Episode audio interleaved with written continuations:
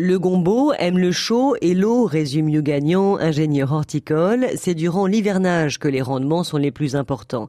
C'est un légume techniquement facile à cultiver et très rentable en saison fraîche, dit-il.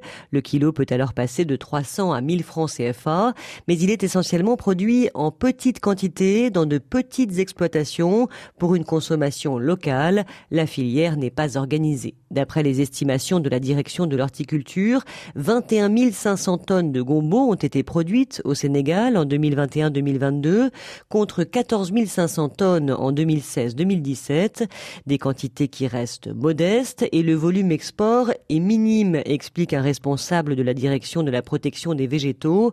Le gombo ne figure d'ailleurs pas dans les statistiques 2022 de cette structure chargée notamment de la qualité des produits d'exportation.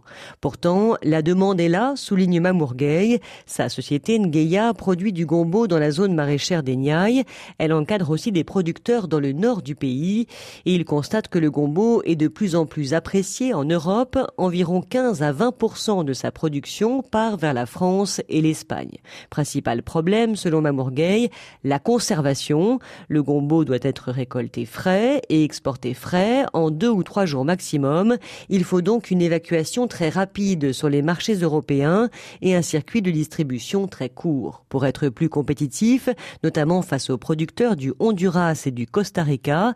Mamorgueil évoque un accompagnement sur la logistique, voire de nouvelles variétés de semences pour un gombo plus résistant dans la durée.